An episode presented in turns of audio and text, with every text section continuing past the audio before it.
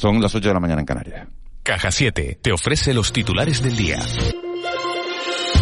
En Gran Canaria, el Foro Roque Aldeano teme que los túneles de Faneque no estén operativos a finales de este año, pese a que las obras avanzan a buen ritmo y ya se ha perforado más del 86% del trazado subterráneo entre Agaete y El Risco. El portavoz de este colectivo, Rafael Ramos, ha denunciado en el programa de la noche al día la parsimonia administrativa tras el descubrimiento de un yacimiento arqueológico que ha obligado a modificar el proyecto e incluir dos túneles más de unos 40 metros para no afectar el hallazgo.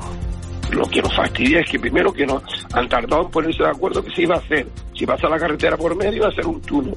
Y la otra cuestión es que todavía nosotros dudamos de que se haya puesto eh, el gobierno y la empresa de acuerdo para ver eh, cuál es el coste de esos dos pequeños túneles y ejecutarlo lo antes posible para facilitar el acceso a través de los túneles de Faneque. Y los empresarios turísticos de Tenerife celebran la inauguración de la nueva terminal del aeropuerto Reina Sofía. José Fernando Cabrera, presidente del Foro de Amigos del Sur de la isla, ha recordado, sin embargo, que se trata de una zona que se abre de forma provisional a la espera de que, tal y como se ha comprometido el Gobierno central, se ponga en marcha el proyecto para su ampliación definitiva.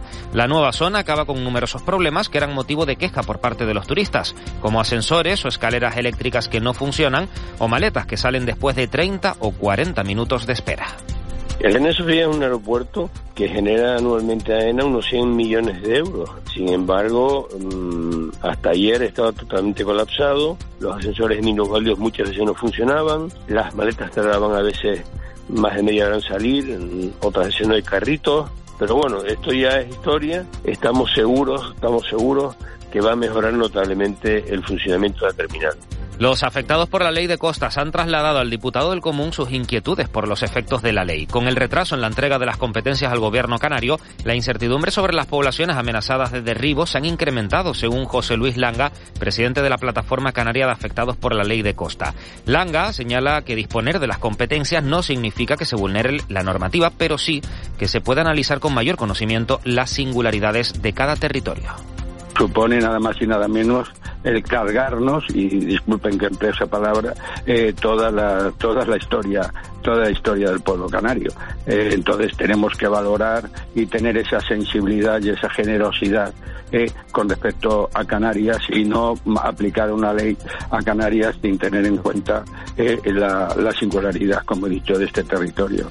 Y dos apuntes más. Parece que comienzan a llegar las soluciones para los mil vecinos de Costa Calma, en Fuerteventura, que llevan días sin agua. El Ayuntamiento de Pájara ha procedido a instalar dos cubas de agua potable para la población afectada para al menos paliar temporalmente los daños de esta avería. En una nota de prensa, el consistorio asegura que se trata de una medida provisional mientras se sigue trabajando para reparar las bombas dañadas. Y de las últimas horas, en Fuerteventura también se producía una agresión con arma blanca en el municipio de Pájara. El afectado tuvo que ser trasladado en ambulancia al centro de salud de la zona.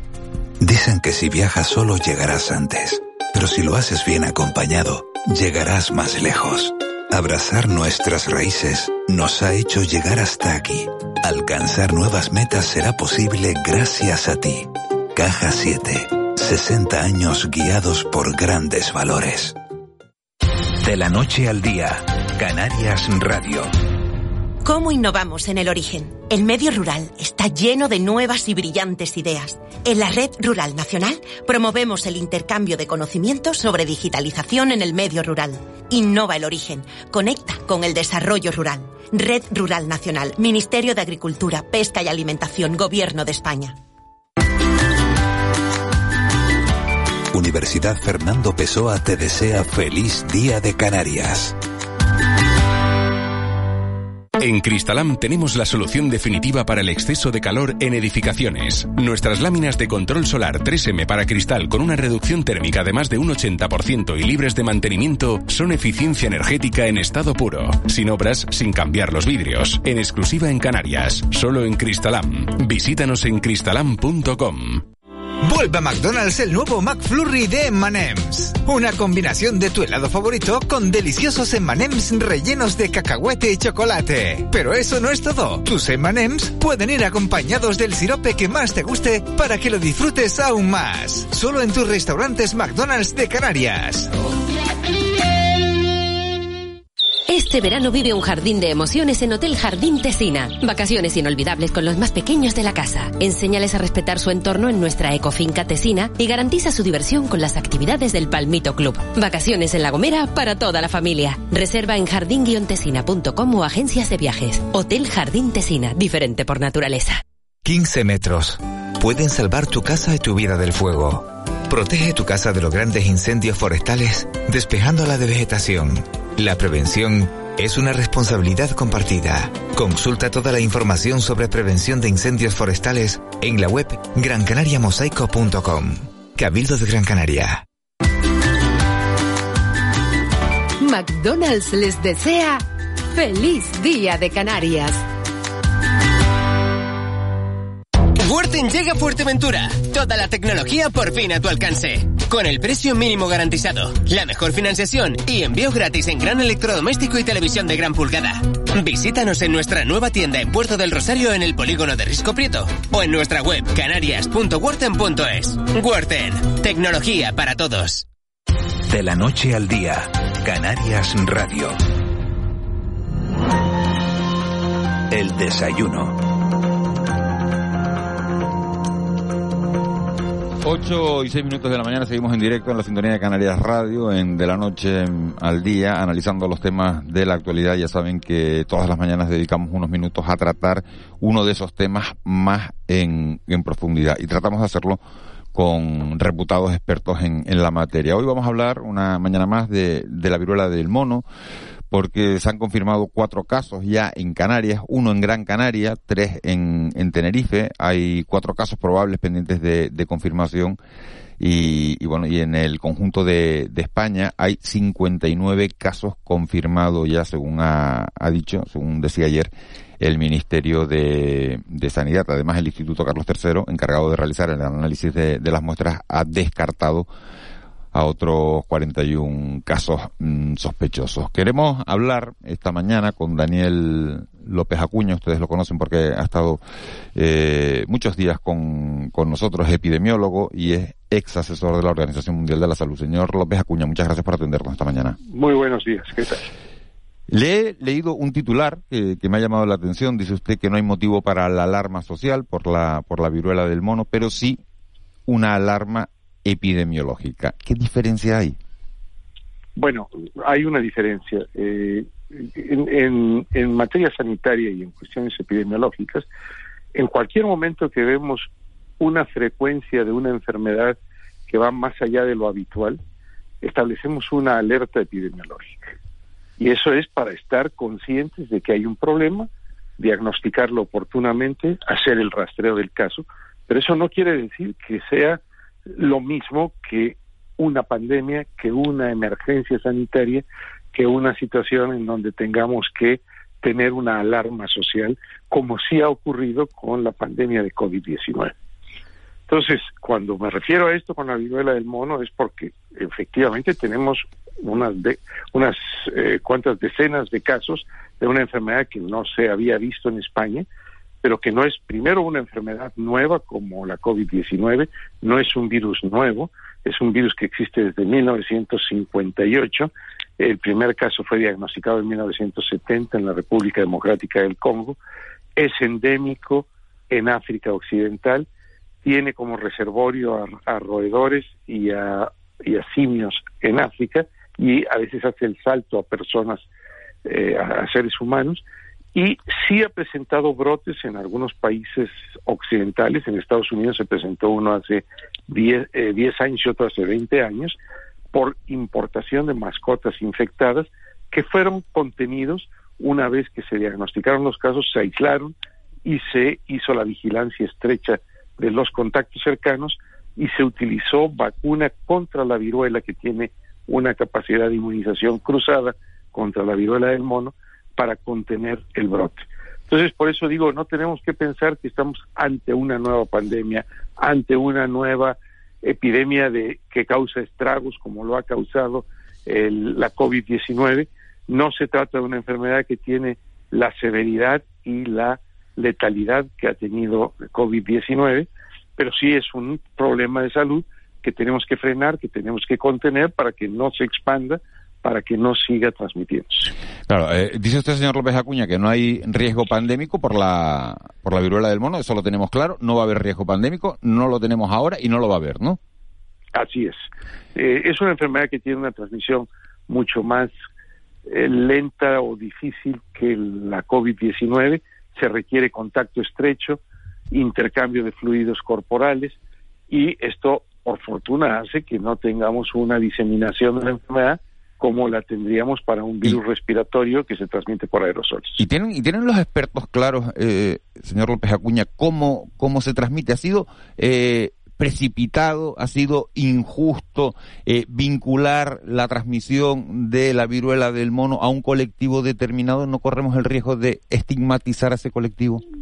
Sí, a ver, yo creo que se ha cometido el error de, estigmatizar simplemente tratando de ligarlo a un colectivo de preferencias sexuales. Eso no viene, al, vamos, no tiene ningún fundamento.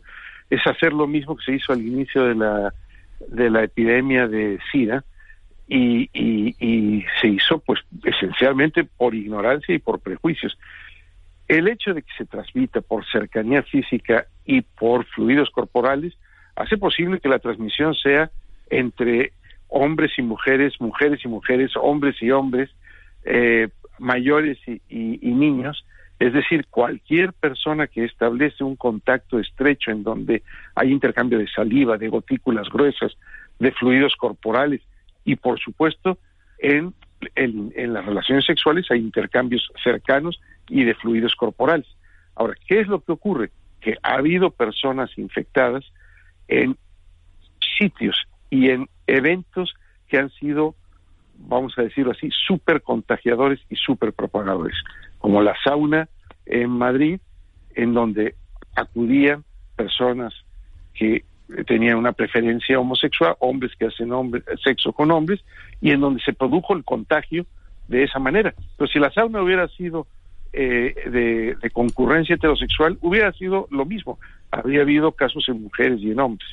Entonces, eh, los eventos supercontagiadores que pueden haberse dado en, la fiesta de Gran Canaria, en, en Maspalomas, y en, y en Madrid con la sauna, están asociados, vamos a decirlo así, por casualidad a un colectivo de hombres que tienen sexo con hombres, pero no quiere decir que la transmisión sea exclusivamente en hombres que tienen sexo con hombres. Eh, doctor López Acuña, Sanidad ha anunciado la compra de, centralizada en este caso, de, vacunas con, con, la Unión Europea para hacer frente al, al brote de, de, la viruela. ¿Cuántas vacunas hay que comprar? ¿Quién se la tiene que poner eh, para el resto de la población? Eh, para los que no Esta no es una vacuna que deba aplicarse a la población en general. Lo dicen desde los productores de la vacuna hasta las autoridades sanitarias europeas hasta el, presidente de la Asociación de Vacunología, el doctor Ramos García Rojas, y estamos de acuerdo los epidemiólogos. Esta es una vacuna, así ha sido usada, por ejemplo, en Estados Unidos en los brotes, que se emplea para los contactos estrechos y los profesionales sanitarios que han estado en contacto con los enfermos para impedir que se desarrollen eh, las infecciones en esos colectivos que han tenido un alto riesgo de exposición pero no es para la población general. No, es, no pensemos que vamos a tener que, que comprar ni millones ni cientos de miles. Eh, desde mi punto de vista, en, la situación de los brotes en España, como están ahora, pues si eh, la, vacuna no tendrá que aplicarse a más de unas mil o dos mil personas, que serán los contactos estrechos, las personas eh, profesionales sanitarios que han estado en contacto cercano con los casos y hasta ahí. Entonces es una vacuna de uso focalizado, estratégico, selectivo. Así fue usada en Estados Unidos y se controló bien, se controlaron bien los brotes de hace 10 y 20 años. Entonces yo creo que hay que transmitir mucha eh, claridad, tranquilidad e información a la población de que es una vacuna para usar en forma muy dirigida, muy focalizada. doctor López Acuña, buenos días. Usted ha utilizado un concepto bueno, que nos, nos hace un poco también mirar, echar la vista atrás, ¿no? Que es eventos súper contagiados, ¿no? Claro. Eh, sí. Por ejemplo, el caso de la, de la sauna o, de una fiesta, bueno, como el Gay Pride en, en Maspalomas. Pero claro, entonces yo lo tengo que preguntar, ¿el carnaval es un evento supercontagiador. Un concierto multitudinario es un evento eh, supercontagiador. La final de la Champions League es un evento supercontagiador. Para la viruela del mono, la final de la Champions League no es un evento supercontagiador.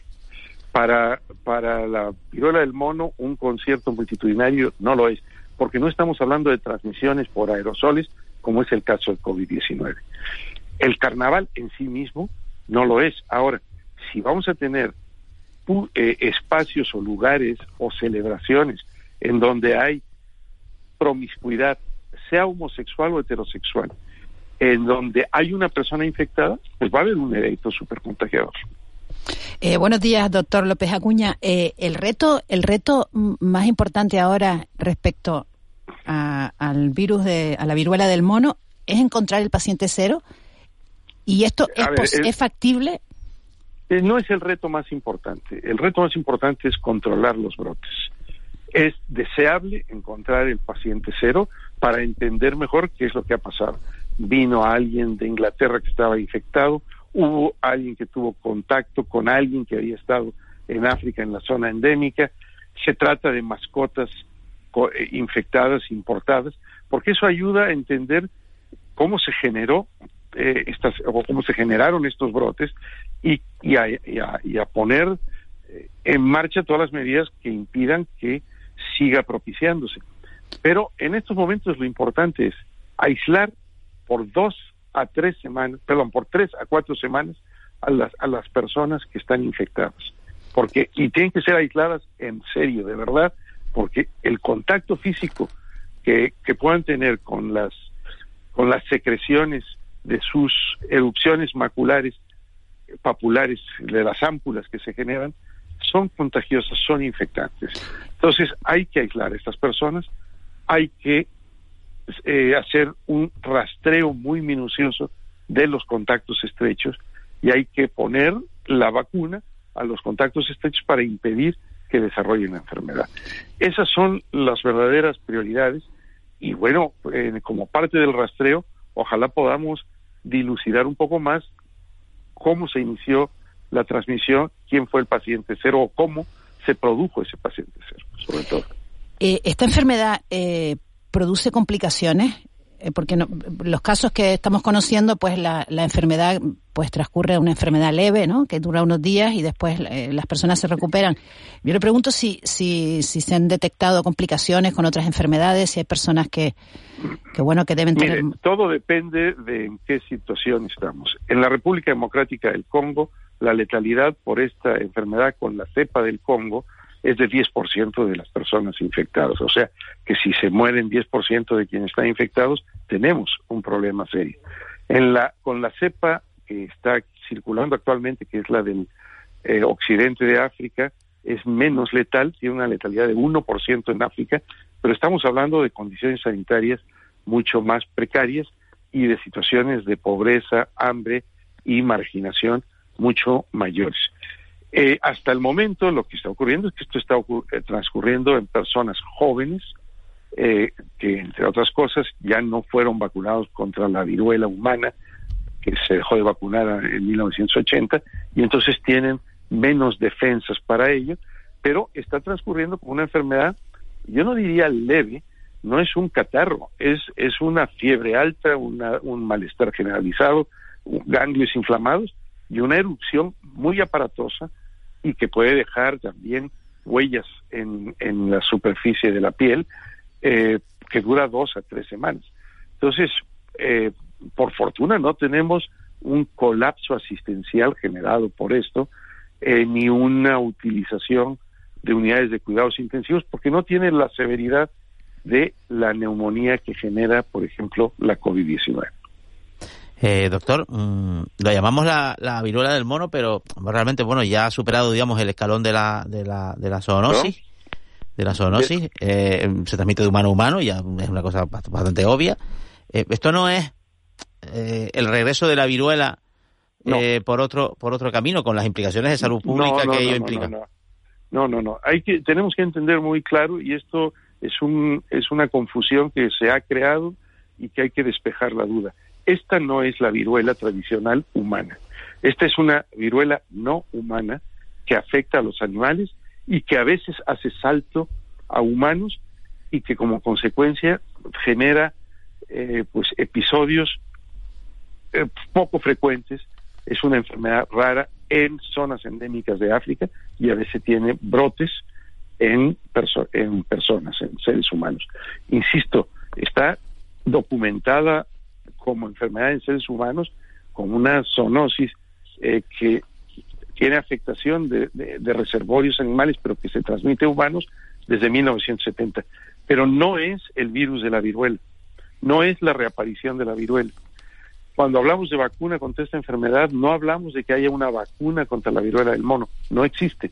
Existe la vacuna contra la viruela humana que tiene una eh, efectividad cruzada positiva de, de 75-80% para poder proteger contra la viruela del mono. Pero estamos hablando de una enfermedad totalmente distinta, no es la viruela. Daniel López Acuña, epidemiólogo, ex asesor de la Organización Mundial de la Salud. Muchísimas gracias una vez más por habernos atendido, por haber sido tan didáctico, por haber sido tan claro y, bueno y ayudarnos a entender pues una nueva patología que, que no puede causar alarma social, que sí nos tiene que tener en alerta para comunicar a las autoridades sanitarias cualquier cualquier incidencia, eh, cualquier caso, cualquier síntoma que nos pueda hacer pensar que hemos sido contagiados o sospechosos de, contagio. Muchísimas gracias por, por habernos atendido. Encantado, muy buenos días. Muy buenos días. 8 y 21 minutos y 22 minutos ya de, de la mañana. Vamos con unos consejos publicitarios y enseguida volvemos para seguir hablando de sanidad de necesidades que se tienen en Canarias, con las que se está encontrando una asociación que lucha desde hace años por intentar que los pacientes de cáncer infantil salgan adelante de la mejor manera posible para que tengan todas las posibilidades que ofrece la medicina a su alcance. Enseguida hablamos de, del cáncer infantil, de las necesidades del pequeño valiente y, y lo hacemos después de los consejos publicitarios. De la noche al día, Canarias Radio. ¿Cómo innovamos en el origen? El mundo rural está lleno de nuevas y brillantes ideas. Un entorno especializado en encontrar en el cambio nuevas oportunidades. En la Red Rural Nacional promovemos el intercambio de conocimientos sobre digitalización y la búsqueda constante de métodos innovadores que aporten valor a nuestros campos y ganaderías. Innova el origen. Conecta con el desarrollo rural. Red Rural Nacional, Ministerio de Agricultura, Pesca y Alimentación, Gobierno de España. ¿Tienes más de 65 años? ¿Tienes un perro o has pensado en tenerlo para un envejecimiento saludable o como alternativa a la soledad? Proyecto Compartiendo Vida. Más información en la web de terapicam.org. Proyecto financiado por el Gobierno de Canarias. Consejería de Derechos Sociales, Igualdad, Diversidad y Juventud. Caja 7. Entidad comprometida con nuestra gente te desea Feliz Día de Canarias. 15 metros. Pueden salvar tu casa y tu vida del fuego. Protege tu casa de los grandes incendios forestales despejándola de vegetación. La prevención es una responsabilidad compartida. Consulta toda la información sobre prevención de incendios forestales en la web grancanariamosaico.com. Cabildo de Gran Canaria. De la noche al día, Canarias Radio. 8.24 minutos de, la mañana vamos a dedicar este tiempo que tenemos antes de, de la tertulia, antes del mentidero, para hablar de, del cáncer infantil y de los problemas con los que se están encontrando asociaciones que llevan años luchando contra esta enfermedad. Una de esas asociaciones, la más conocida tal vez en, en Canarias, sea Pequeño Valiente. Tenemos comunicación con Sonia Gutiérrez, que es pedagoga de esta organización. Sonia, muy buenos días. Hola, buenos días. Están ustedes pidiendo eh, una unidad oncológica pediátrica en, en la isla de Tenerife. ¿Desde cuándo viene esta petición? Pues esto viene desde hace muchísimos muchísimos años. las familias, tanto los padres como las madres, pues siempre han demandado esa unidad oncológica pediátrica en Tenerife.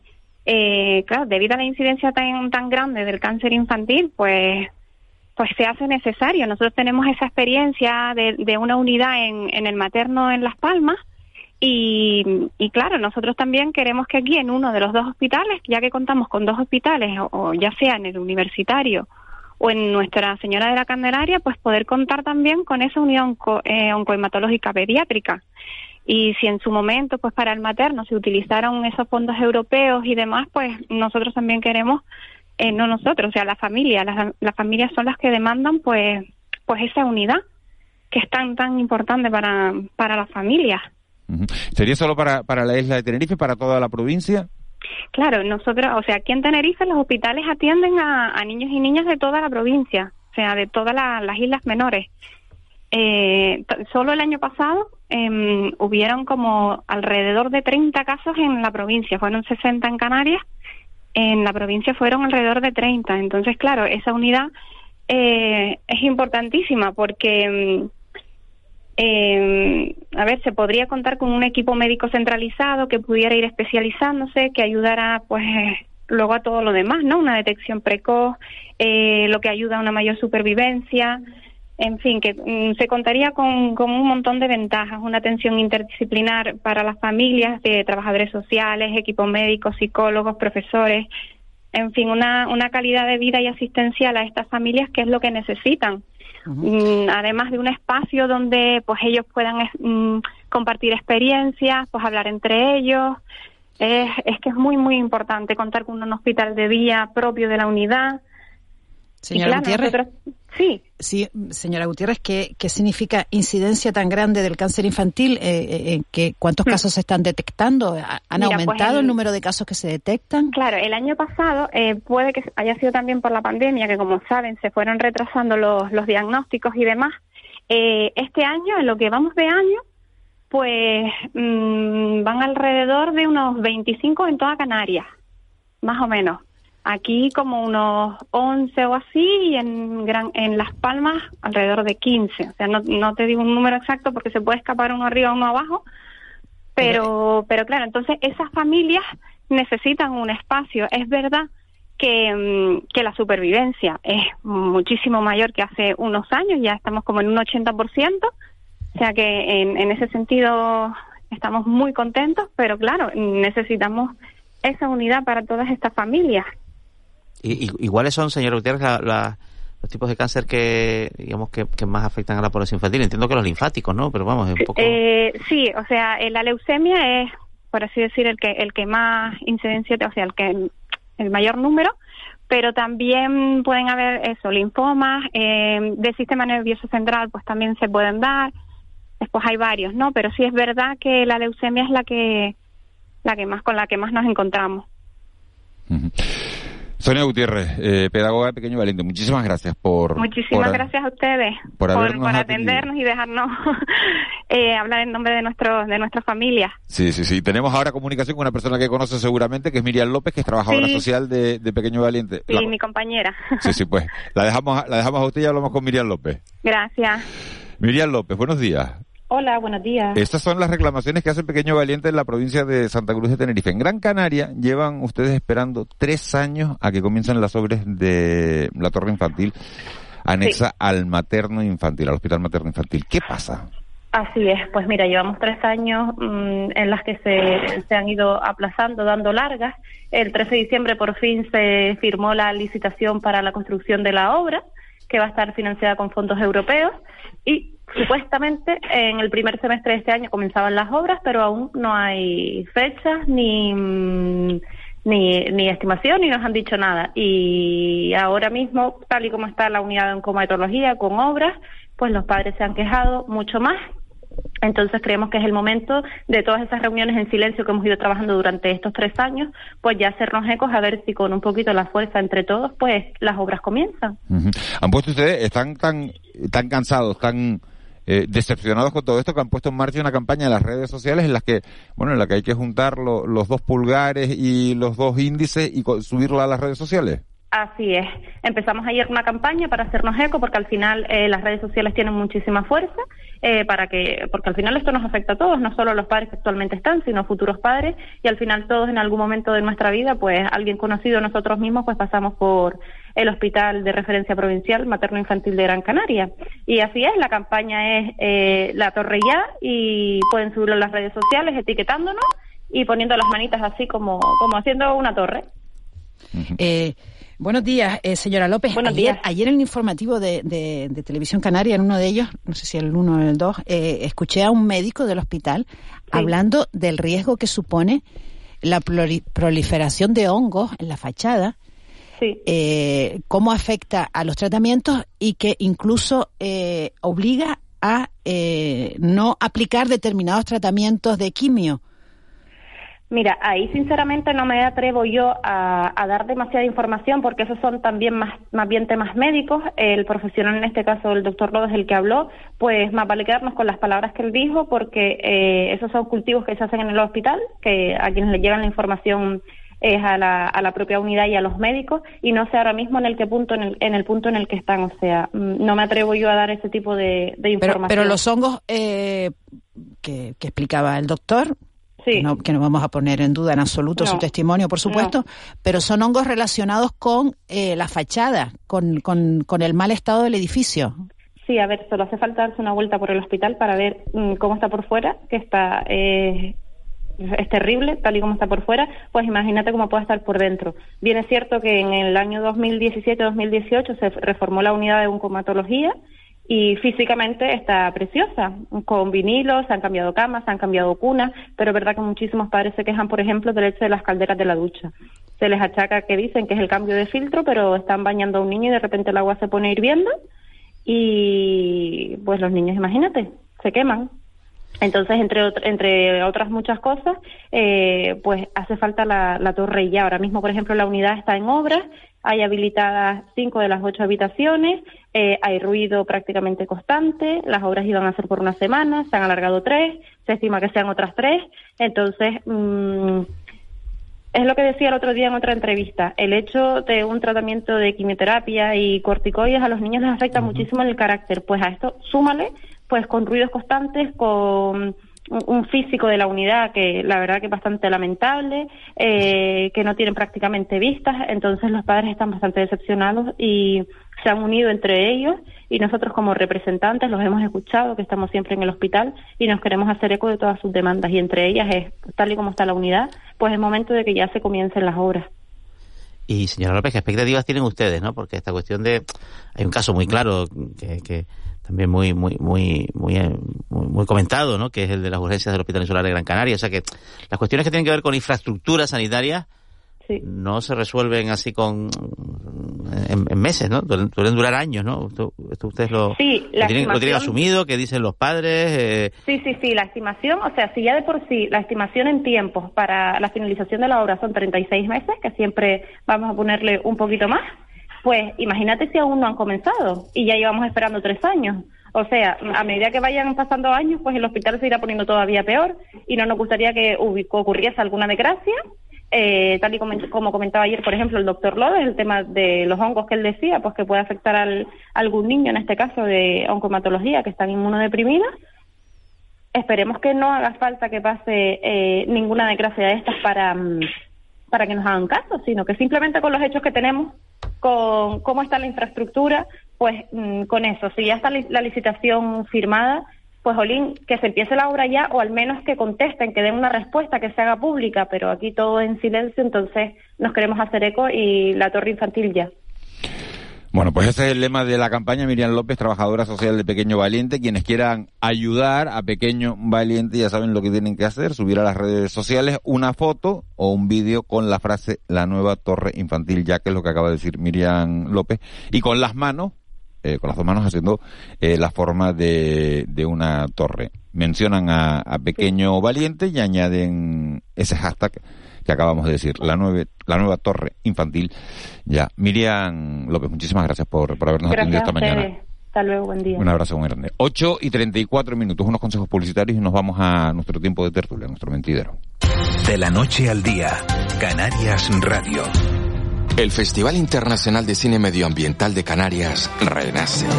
Del 26 de mayo al 19 de junio, acompáñanos en la vigésimo cuarta edición del Festival Internacional de Cine Medioambiental de Canarias, en Garachico, Buenavista del Norte, Guía de Isora y Tegueste. ficmec.es Fredolsen Express, orgullosos de nuestra tierra. Feliz Día de Canarias. Cook Music Fest, del 8 al 24 de julio, en Puerto de la Cruz, con las actuaciones de Luis Fonsi, Gilberto Santa Rosa, Oscar de León, Lola Índigo, India Martínez, Laritza Bacallao, La Oreja de Van Gogh y muchos más. Entra en cookmusicfest.es y compra tu entrada para disfrutar de las mejores actuaciones y gastronomía en uno de los grandes festivales del verano. Cook Music Fest, en julio, Puerto de la Cruz. Colaboran Ayuntamiento de Puerto de la Cruz, Islas Canarias, Latitud de Vida, Canarias Avanza con Europa, Gobierno de Canarias, Unión Europea, Fondo Europeo de Desarrollo Regional. De la noche al día, Canarias Radio. El mentidero. 8 y 35 minutos de, de la mañana me estaba sonriendo porque ¿y estará Manolo Mederos o no estará Manolo Mederos que le toca que le toca hoy sí lo estoy viendo por la cámara te estoy viendo No Manolo está. Pero bueno, Muy qué buenos días. sospecha. no no no porque es que como últimamente ¿Crees que no soy ha- cumplidor? ha sido como el guayán no El no tráfico, no. es el tráfico. no he dicho eso no he dicho Ah, eso ha sido a veces ha sido por error nuestro eh que a lo mejor pensábamos Solo que una vez, llamado. solo una vez por error de ustedes y los demás días he estado aquí puntualmente. Bueno, pues aclarado queda, pero que es una alegría tenerlo a usted sentado en ese, en Muchas ese- gracias. En ese estudio. Siguen con nosotros Ángeles Arencibia, Juan Betancourt, se incorpora Manolo Mederos, como acaban de oír, y Leopoldo Fernández Cabeza de Vaca.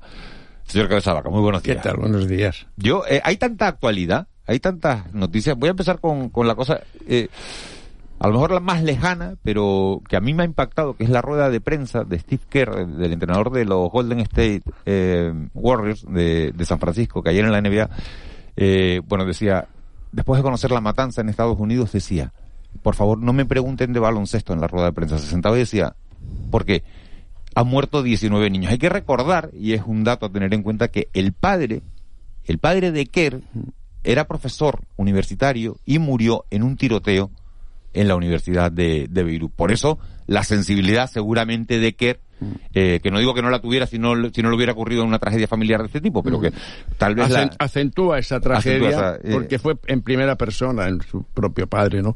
Bueno, yo creo que él, aparte de extraordinario alero y gran encestador de la NBA hace 30 años, la época de Larry Bird y compañía, eh, yo creo que tiene toda la razón, pero el problema norteamericano es que el Senado no acaba de dar un paso al frente y poner, ponerse las pilas, porque no es cuestión de prohibir la venta de armas, yo no la prohibiría como no la prohibimos en España. Lo que pasa es que está más reglada, más ceñida a cuestiones racionales. ¿Cómo se pueden vender impunemente o con la máxima facilidad armas de guerra? Armas de guerra.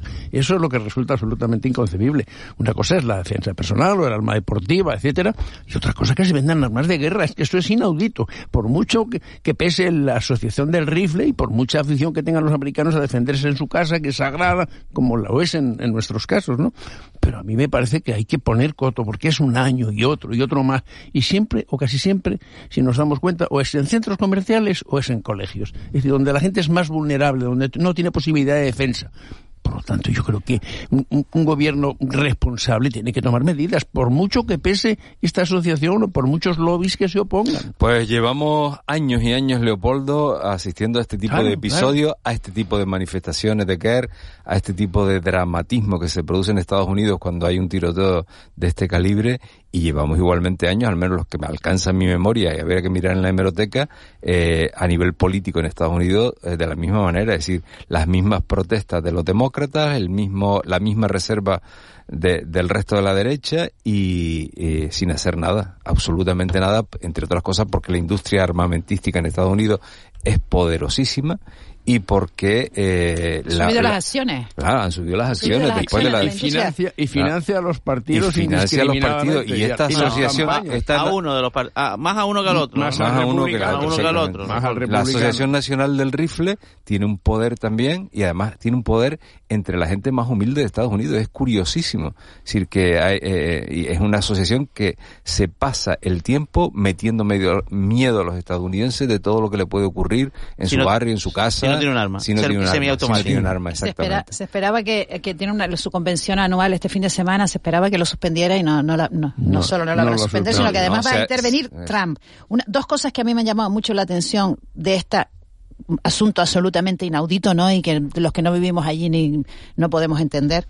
Y mucha gente de la que vive allí supongo que tampoco lo entiende, ¿no? Pero he oído que, que se, que se eh, ha pensado o se ha hecho el, el armar a los profesores como medida de, de para resolver este tipo de situaciones. O sea, el, Peor el- el- todavía. imagínate, ¿no? Y después también el utilizar eh, que los alumnos utilicen mochilas transparentes para asegurarse Que no de que no armas. llevan armas.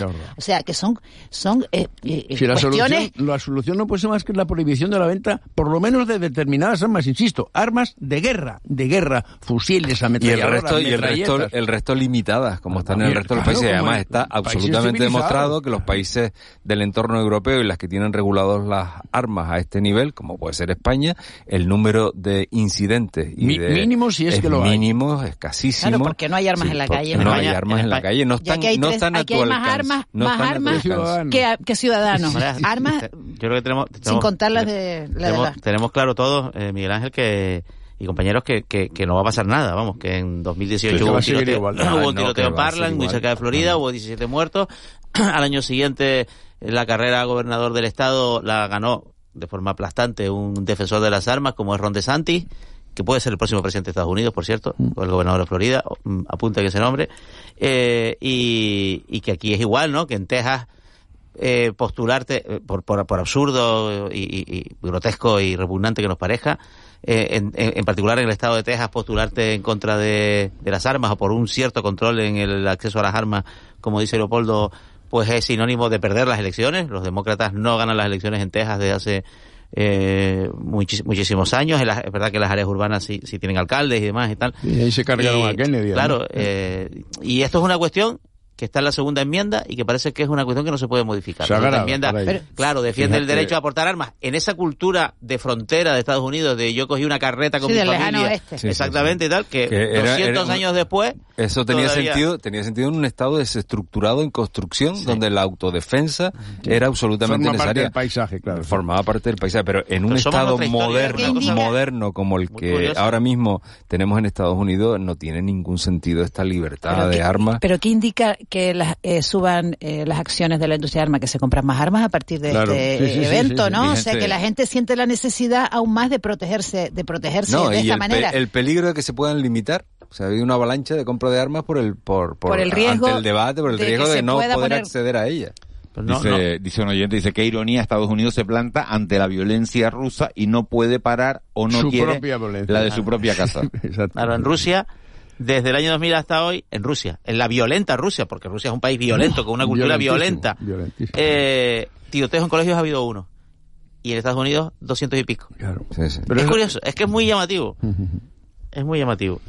Bueno, les voy con... Por con- cierto, eh, eh, Steve Kerr, no lo olvides, que como entrenador, él fue jugador de los Chicago Bulls, más que de la época de la River, Leopoldo, es más de la época de Michael Jordan, o sea, de la, de la- más de década siguiente. un poco y, más como, reciente, y, sí. y también jugó en los San Antonio Spurs, por eso conoce Texas perfectamente, y eh, como entrenador es discípulo de eh, Greg Popovich. Y Greg Popovich es Un mito. el... No, no, y la bestia negra de Trump. Sí, también. Es el político, el blanco ex- exitoso que no tiene miedo de cantarle las 40 a Donald Trump y sus secuaces. Bueno, pues ahí quedan esos, esos datos que, bueno, que, que explican un poquito más, si cabe, ese apasionamiento de, de en Por la... cierto, en aquel la- como, como jugador, esto es paradójico, lo llamaban Wyatt Earp. Porque, porque era tirador. Era tirador, tirador. Muy buen Wyatt tirador. Earp. Muy buen tirador.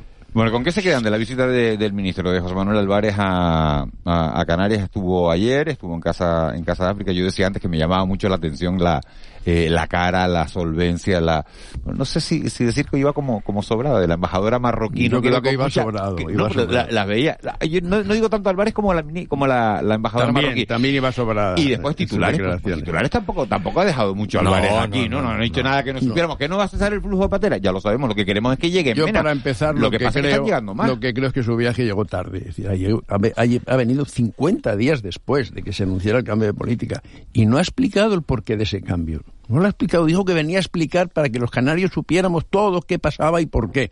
No ha explicado nada. No ha dicho qué razones objetivas se han podido producir para este cambio en, en- en el diseño general de la política.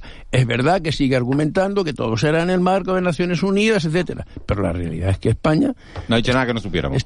no ha dicho nada que no que desconozcamos y seguimos sin saber las razones de fondo de toda esta cuestión. Es, que, es, Eh, bueno, es que nos sí, afecta ya- mucho. ya la sabemos. No la sabemos, Juanma, las tiene que decir el gobierno, las suponemos que es otra cosa. Es que hay razones no de Estado, sabemos. hay razones de Estado que tampoco eh, se pueden no se ir- pueden decir que no se pueden que Pero- no pueden estar pero- expuestas. pero eh. algunas sí se pero, pueden pero, pero las razones de fondo están clarísimas, Leopoldo, están clarísimas. Es decir, un país como Marruecos al que eh, la comunidad internacional le ha eh, atribuido un papel fundamental en la frontera eh, y la frontera inmediata al norte es España y Canarias. Eh, no puede no podemos estar al margen de las Cierto, buenas relaciones pero tenemos de que pensar todo en las tipo de todo tipo con en las Marruecos consecuencias que han tenido y que va a tener y que creo que van a ser gravísimas. Para empezar, ni Naturgy, ni, ni, ni Enagas, ni ninguna de las gasísticas españolas o energéticas españolas tiene nada que rascar ya en Argelia. Nos han excluido de los últimos concursos. Esas consecuencias, y tenía, yo creo que, ojalá me equivoque. Eh, al final al final los anuncios los anuncios lo, que, Argelia anuncia la- la exactamente es lo que hace Bueno, exactamente hasta ahora lo momento- que ha anunciado momento, no ha hecho ejemplo, nada No admite la repatriación de sus nacionales que hayan llegado aquí en patera. Para empezar, por ejemplo, ¿no? Y luego el gas nos lo va a subir, nos lo va- hasta que nos lo llegue a Argelia, Ha dicho que no lo va a Argelia, subir. Argelia, Argelia, hasta que le llegue un negocio por otro sitio o de España o de Ya la le está Unión, llegando por- o la- o de la Unión. Europea, porque al final estamos ante países que en desarrollo, que no son no, Pero, eh, Manolo, si yo con, estru- con aceptar- estructuras muy eh, democráticas muy dudosas Cualquier y, y español que- y en las que, po- podría en las que el dinero al final es lo que lo que determina lo que hacen o lo que no hacen Los intereses. Pero estas cosas hay que tener mano izquierda, hay que decírselas a tu potencial adversario o a quien se pueda sentir ofendido. En este caso, Argelia. Pero Marruecos se puede ha- hacer Mar- de otra Mar- manera, de otra manera. Para eso existe lo que se llama la diplomacia. Y una vez más hemos fallado. ¿Sabes lo que pasa, Hemos? Que- fallado. Que, la diplomacia es un poco lo que hizo Álvarez ayer, ¿no?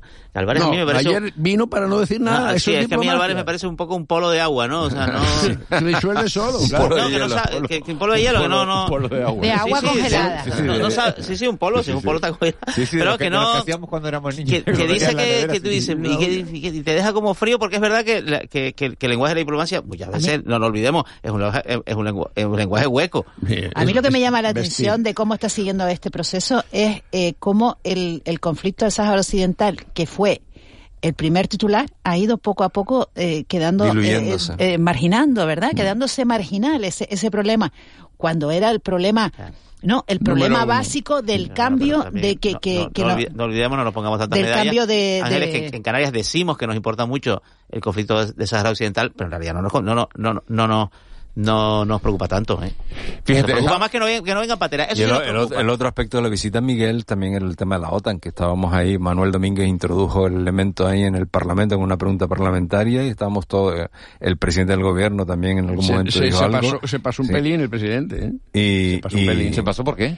Hombre, porque dijo Está, que se está refiriendo Manolo, perdón, perdona, se Canarias- está refiriendo Manolo, eh, Manolo a la- a- al poder tener, al, al ampliar las instalaciones de la OTAN, ¿no? Exactamente. Exacto. Es que yo creo que el propio Más presidente presencia dio a militar de la OTAN que iba a haber, y en es más Canarias. como que pedía y deseaba que la hubiera. Coste que yo lo deseo y, lo- y- y creo que es la mayor seguridad que se nos puede presentar, dada la situación que hay en África y la que está por venir. Pero bueno, el presidente tiene que esperar un poco acontecimientos y ver qué es lo que decide la propia OTAN. Eso sobre, eso sobre la OTAN. Esto- esto- han, han- han propuesto, han propuesto el cuartel de La Palma, que está vacío. Sí, sí. Para, que vaya ahí para la OTAN.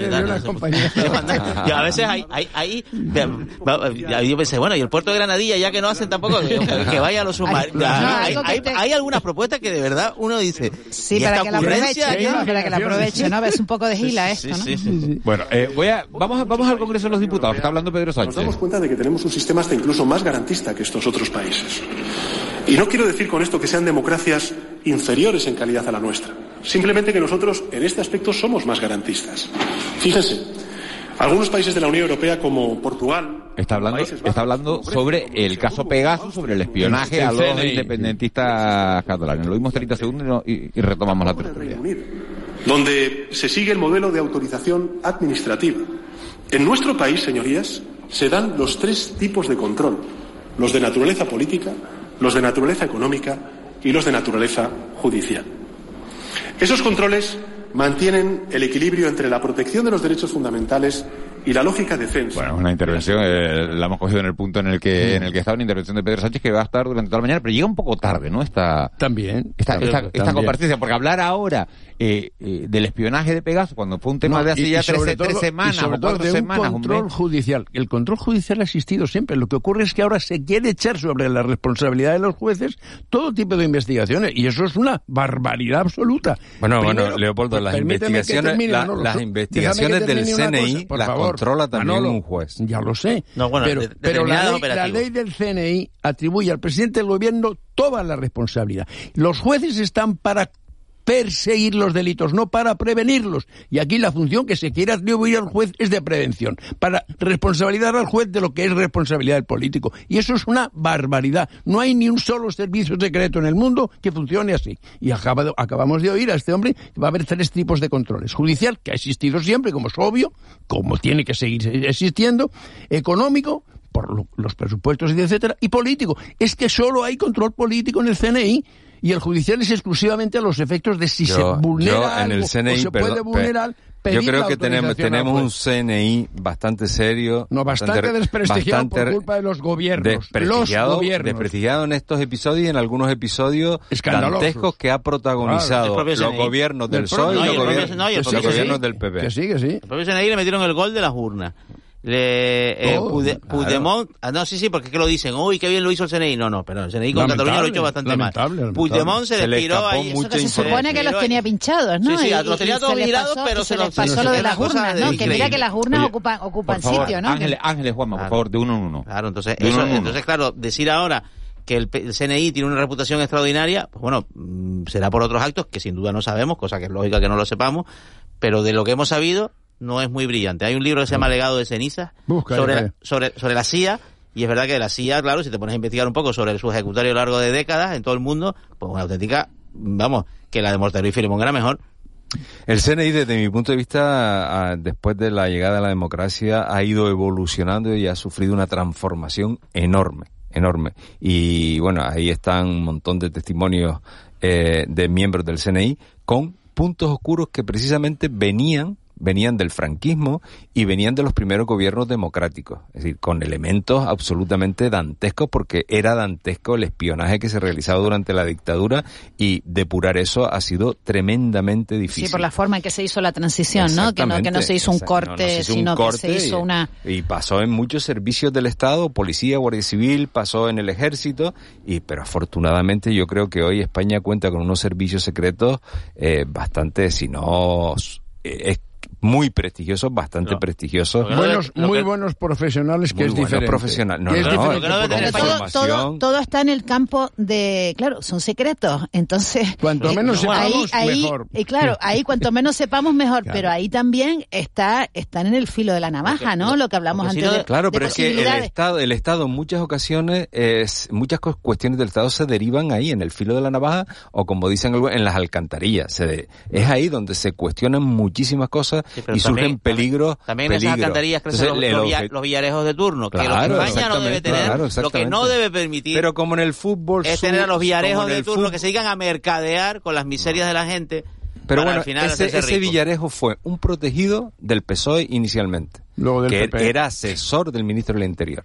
Y después lo acogió el PP y lo Y el arropó, BBVA, y el B- e Iberdrola. claro, y al final, las claro, es que cuando, cuando eso ocurre, pues evidentemente son algunas veces los políticos los que pervierten las funciones de los espías, ¿no? Y la- las grabaciones estas de Villarejo, ¿no? Que, que grabó todas sus conversaciones y tiene ahí grababa un absolutamente de- todo, todo, Pero lo las- grababa estas todo. que, que estamos Es viendo, Rubiales, escuchando, sí. ¿no? En los últimos tiempos. Por eso que, que en el- son, son realmente, a mí me, bueno, a muchas personas nos resultan realmente escandalosas, ¿no? Que una eh, señora que era la máxima dirigente del PP o la secretaria general del PP, después fue ministra o no sé si en el momento, en, en uno y otro Ah. momento pasó, y, y otros responsables del PP, esas conversaciones que están saliendo eh, realmente No son, y, pero- y- que son acciones propias de, de, de, una banda sí, de pero estamos hablando, exacto, de, pero que estamos hablando, pero estamos hablando de las personas que en ese momento eh, tenían la responsabilidad de dirigir este país, ¿no? Claro. Y, y, y estamos hablando de, de, de, un policía, o sea, es que eh, me parece tan extraordinario. Acuérdense de, de, que todo todo viene de muy atrás y yo recuerdo y ustedes recordarán y los oyentes seguro las famosas conversaciones de, de Venegas, ¿no? De Chiqui Venegas grabando a Felipe González.